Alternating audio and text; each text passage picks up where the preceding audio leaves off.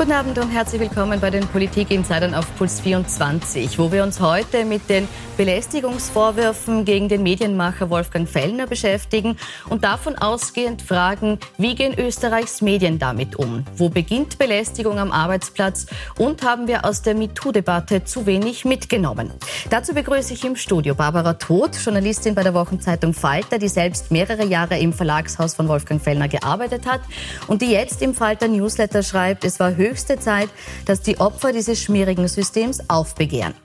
Und ich begrüße den Rechtsanwalt Werner Tomanek, der sagt, das ist der Super-GAU für solche Männer. Fellner befindet sich mit sofortiger Wirkung in einer Lose-Lose-Position. Unternimmt er nichts gegen die Anschuldigungen, gelten sie als wahr. Unternimmt er etwas, dann folgt die öffentliche Hinrichtung. Herzlich willkommen. Schönen guten Tag. Willkommen. Zur Ausgangslage noch einmal. Die ehemalige OE24-Moderatorin Raffaela Scharf wirft dem Medienmanager Wolfgang Fellner vor, dass er sie sexuell belästigt hätte.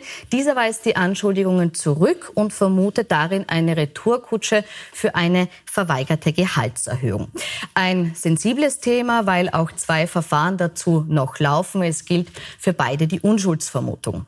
Frau Todt, namentlich genannt wurde Wolfgang Fellner das erste Mal am Dienst Dienstag, da hat die Zeit online eine große Geschichte darüber geschrieben. Und da kam sehr schnell die Frage auf, warum schreibt das ein deutsches Medium? Warum schreiben das nicht die österreichischen Zeitungen?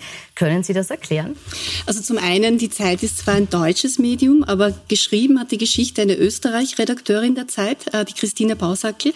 Eine ganz eine tolle Recherche, auf die, glaube ich, viele in der Branche seit langem gewartet haben. Also es war sozusagen in der Österreich-Ausgabe der deutschen Zeit, also so ganz von außen kam es nicht. Ähm, und was die Zeit anders als quasi andere Medien, die recherchiert haben, hatte, waren eben diese Tonbandaufnahmen und waren Chatprotokolle, aus denen sich objektiv sehr gut ablesen lässt, dass es tatsächlich zu verbalen Übergriffen gekommen ist, die Wolfgang Fellner gemacht hat. Und ähm, ja, das hat einfach den Unterschied gemacht, dass sozusagen Beweise und Belege da waren, ähm, auf Basis derer man beide Namen, auf, natürlich mit der Unschuldsvermutung, aber doch jetzt nennen konnte. Hat es diese Beweise gebraucht, um die Namen zu nennen? Oder wäre es auch möglich gewesen, diese Namen allein aufgrund der Vorwürfe schon in der medialen Berichterstattung also, zu bringen? Vorab möchte ich festhalten, dass ich sicher nicht zu einem Verfahren Stellung nehme, dessen Inhalt ich nicht wirklich kenne, sondern es nur medial transportiert wird. Das hochgrad, wäre hochgradig unseriös, also vor allem auch standeswidrig und es wäre gegen alles. Ich kann nur ganz allgemein aus meinem Berufsalltag so berichten, also dass natürlich äh, eine Persönlichkeit öffentlichen Interesses eher natürlich öffentlich genannt wird. Noch dazu, wenn er das selbst durch als Auslöser dieses Verfahrens einleitet. Und es gibt ja wenig Personen, die öffentlicher wären als der Herr Fellner, der ja durchaus erfolgreich die letzten 50 Jahre in der Medienlandschaft tätig war. Aber äh, nichtsdestotrotz nur korrigierend möchte ich hier nur, ich will jetzt nicht zu sehr den Oberlehrer Juristen raushängen lassen, aber die Unschuldsvermutung, es geht hier nicht um strafrechtliche Vorwürfe.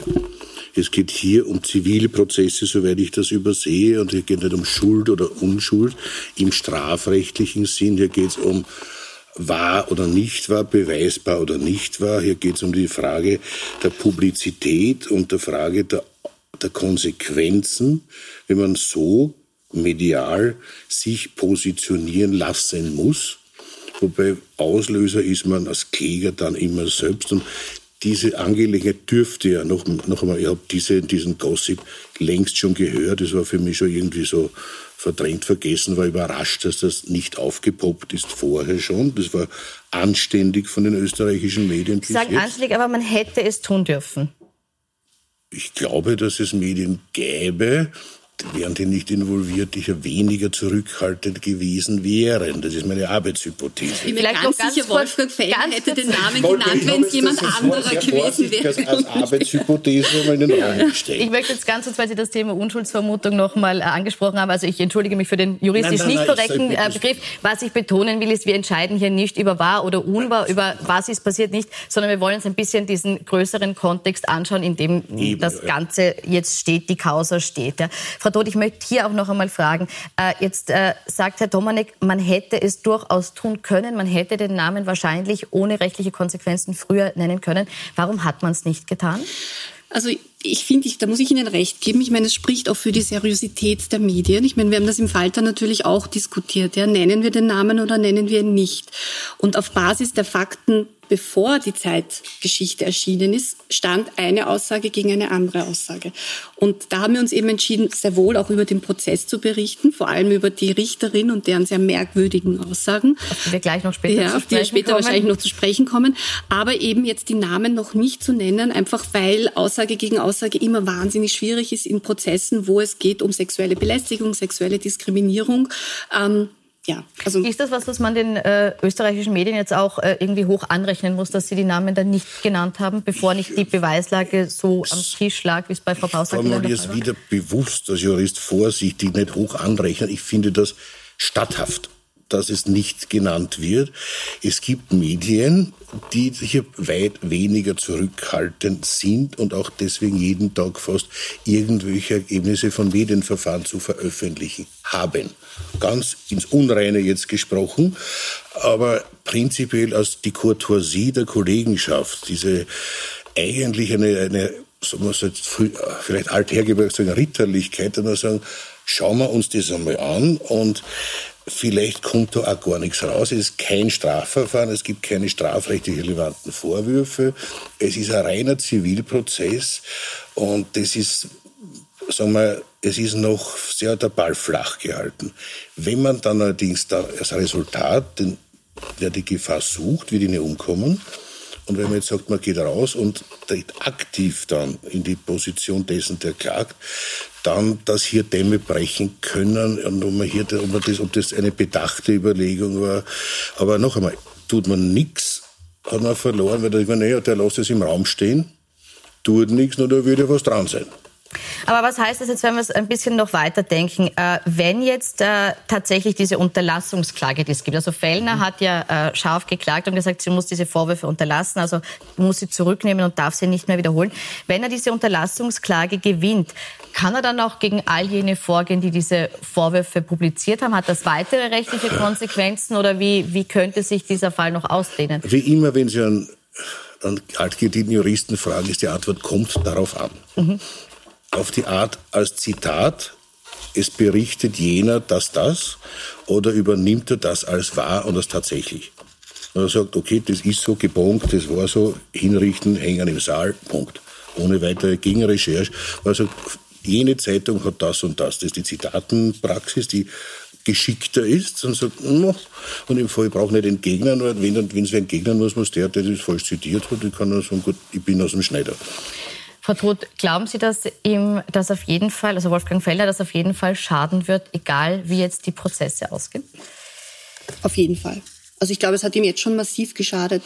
Ähm, kein äh, Medienmanager und ich meine kein, kein Mensch, kein Mann, kein Mann des Formats von, von Wolfgang Fellner, der ja ähm, unabhängig von dem, was wir jetzt aktuell diskutieren, ein wichtiger Medienmanager ist, Österreichs Medienlandschaft extrem geprägt hat, äh, ein genialer Blattmacher ist, also sehr innovativ war und ist.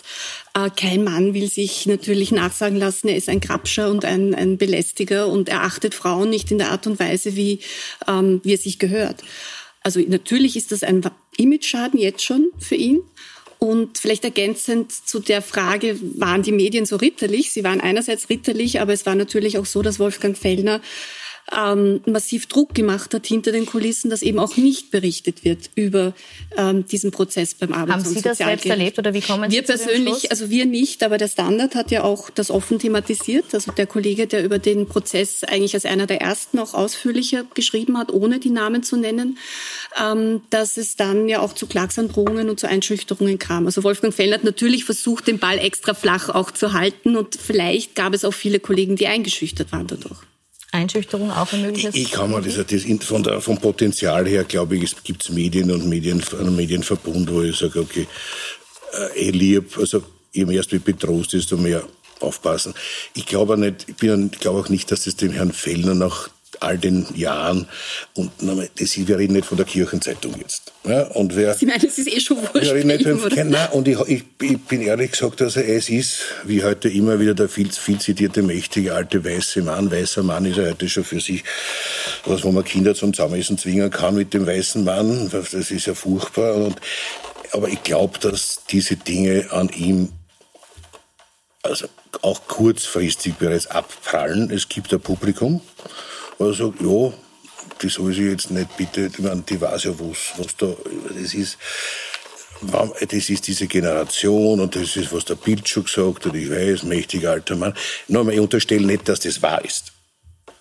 Wie gesagt, das halten manche für wahr und, jeder, und manche aus der Generation, muss ehrlich sagen, denken sie, jo, ja, bitte, war früher Usage, es ist keine sexuelle Belästigung, es ist, wenn das so passiert ist, es ist nicht, also, jen, also es, ist, es ist ein sehr niederschwelliger Bereich, ich, wenn es ja. sexuelle Belästigung ist, aber das, das dann muss man es gleich sagen. Mhm, das würde ich jetzt gerne ein bisschen sagen. genauer anschauen. Also es gibt viele, viele Aussagen, wo es jetzt keine finale Bestätigung gibt, wo nach wie vor Aussage gegen Aussage steht. Es gibt eine Sache, die aber jetzt in dieser Causa außer Streit gestellt wurde, nämlich, dass von Wolfgang Fellner zumindest eine sehr umstrittene Aussage getätigt wurde. Sie haben es angesprochen. Tonband. Ich zeige kurz, äh, wie der Anwalt von Raffaella Scharf, wie Michael Rami, das heute zusammengefasst hat.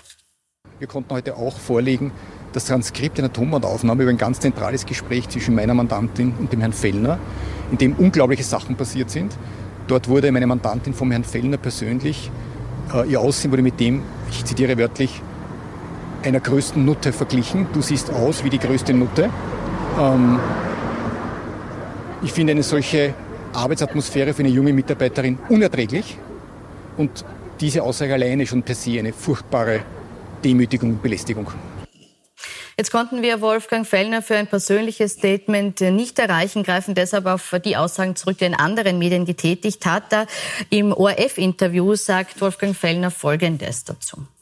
Wenn ich sage, ich will nicht, dass die Moderatoren Kleidung tragen, die aussieht wie nuttig, dann ist das ja keine sexuelle Belästigung bitte, sondern das ist eine Kritik am Styling, die mir natürlich als Chef des Ganzen zusteht.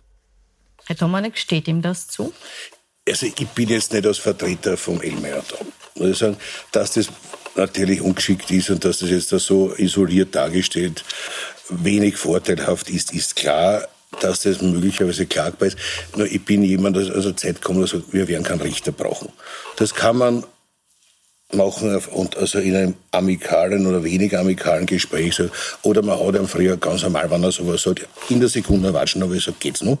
Und dann so, ja, was machen wir? Diese, diese Entrüstungsbeleidigung ist das nicht einmal strafbar, dann wenn es keine Schmerzen bereitet. Das wäre eine orthodoxe Reaktion für mich von einer Frau, die sagt, geht's noch? Und dann, dass das weiter erzählt und so einem Kaffee drüber schickt. Das wäre alles. Und da muss Empörung bitte gleich, aber nicht im Zuge eines Prozesses. Das hat einen Beigeschmack, wo ich sagen muss, no, also bis dahin haben wir aber dann weiter moderiert oder weiter in der Firma. Ja, aber das ist ein bisschen der Stand der 1990er Jahre, oder? Aller spätestens. Also ich meine, ja, es hat sich einfach irrsinnig viel, irrsinnig viel geändert in den, in den letzten zwei Jahrzehnten. Es hat, haben sich manche